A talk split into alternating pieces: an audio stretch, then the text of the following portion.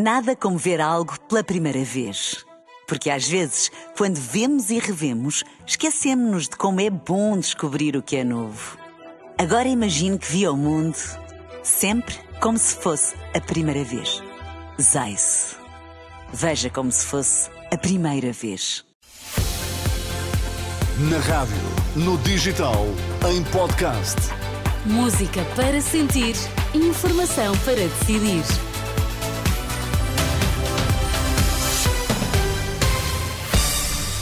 Vai conhecer os títulos desta edição das três. Há mais casais em Portugal no desemprego, mostram os números oficiais. Sobem os casos de Covid-19, os epidemiologistas aconselham a vacinação. Notícias às três na Renascença com Miguel Coelho. Boa tarde, Miguel. Olá, boa tarde. Aumentou o número de casais com ambos os elementos no desemprego, segundo dados do Instituto de Emprego e Formação Profissional. Em outubro havia mais de 4.700 casais eh, no desemprego. No mesmo mês, que é já o quarto consecutivo, registrou-se um aumento do número de desempregados inscritos nos centros de emprego. São mais de 303 mil pessoas sem trabalho. A extinção de 40 cargos de chefia na Santa Casa da Misericórdia de Lisboa permite poupar quase um milhão de euros anuais. Quem o defende é a provedora, Ana Jorge. Esclarece que havia uma grande dispersão em pequenas chefias, que era desvantajosa. São explicações avançadas à agência Lusa na sequência da notícia de hoje do Jornal Público, que eh, revelou o fim de 40 cargos referentes, sobretudo, a comissões de serviço. Apesar da subida de casos de Covid-19, não há ainda razões para alarmismos. É a leitura do epidemiologista Manuel Carmo Gomes sobre o aumento do número de infecções, eh, que já está a provocar pressão em grandes hospitais como o de Santa Maria, em Lisboa.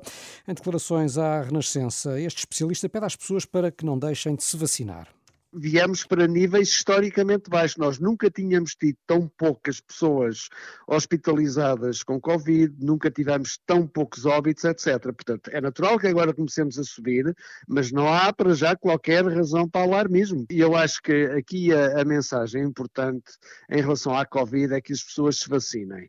Ao contrário daquilo que hoje tenho ouvido dizer, as pessoas, há pessoas que dizem que esta vacina é mais do mesmo. Não é.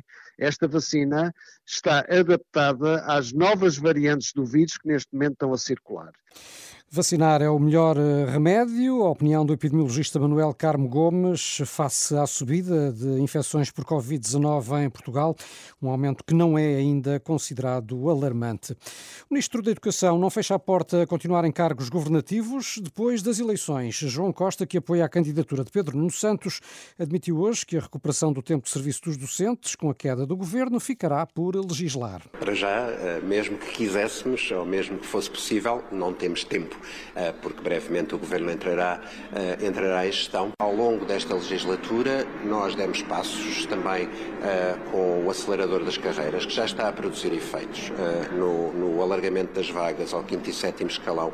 Nós ficámos com as listas quase vazias, ficaram apenas 500 professores em, em, em espera, e se compararmos isto com os últimos anos, ficávamos sempre com muito mais de 2 mil professores nestas, nestas listas. Portanto, isto já é um efeito uh, da legislação uh, que aprovamos. O ministro João Costa, em declarações à RTP3, uh, eh, num dia em que estão a ser recebidas as estruturas sindicais do setor da educação. E a partir de amanhã vem uma vaga de frio, segundo o Instituto do Mar e da Atmosfera. As previsões apontam para mínimas que podem descer aos 2 graus em Bragança e máximas que podem não passar os 8, como é o caso da Guarda. A culpa é de uma massa de ar frio que vai atravessar Portugal continental como explica a meteorologista Ângela Lourenço. O território do continente vai estar sob a ação de uma massa de ar frio a partir do final do dia de hoje, que vai afetar uh, o estado do tempo nesta semana. Um dos aspectos mais significativos é, de facto, a descida da temperatura, não só da mínima como da máxima. Esta descida da temperatura é acompanhada com um aumento da intensidade do vento no dia de amanhã e, por isso, também vai haver o aumento do desconforto térmico. Ângela Lourenço, do Instituto do Mar e da Atmosfera, ouvida pelo jornalista Alexandre Abrantes Neves. Já quase nos tínhamos esquecido, Carlos, que estávamos no outono, mas pelos vistos vai regressar à normalidade. Apesar de pensarmos que estamos num país tropical, não estamos. E dezembro está aí à porta, não é? convém não esquecer. Portanto, amanhã já, já não basta a camisinha. Não, não, dois casacos, pelos vistos. Obrigado. O Miguel Coelho com as notícias, o resto está tudo em rr.pt. Nada como ver algo pela primeira vez. Porque às vezes, quando vemos e revemos, esquecemos-nos de como é bom descobrir o que é novo. Agora imagine que viu o mundo sempre como se fosse a primeira vez. Zais. Veja como se fosse a primeira vez.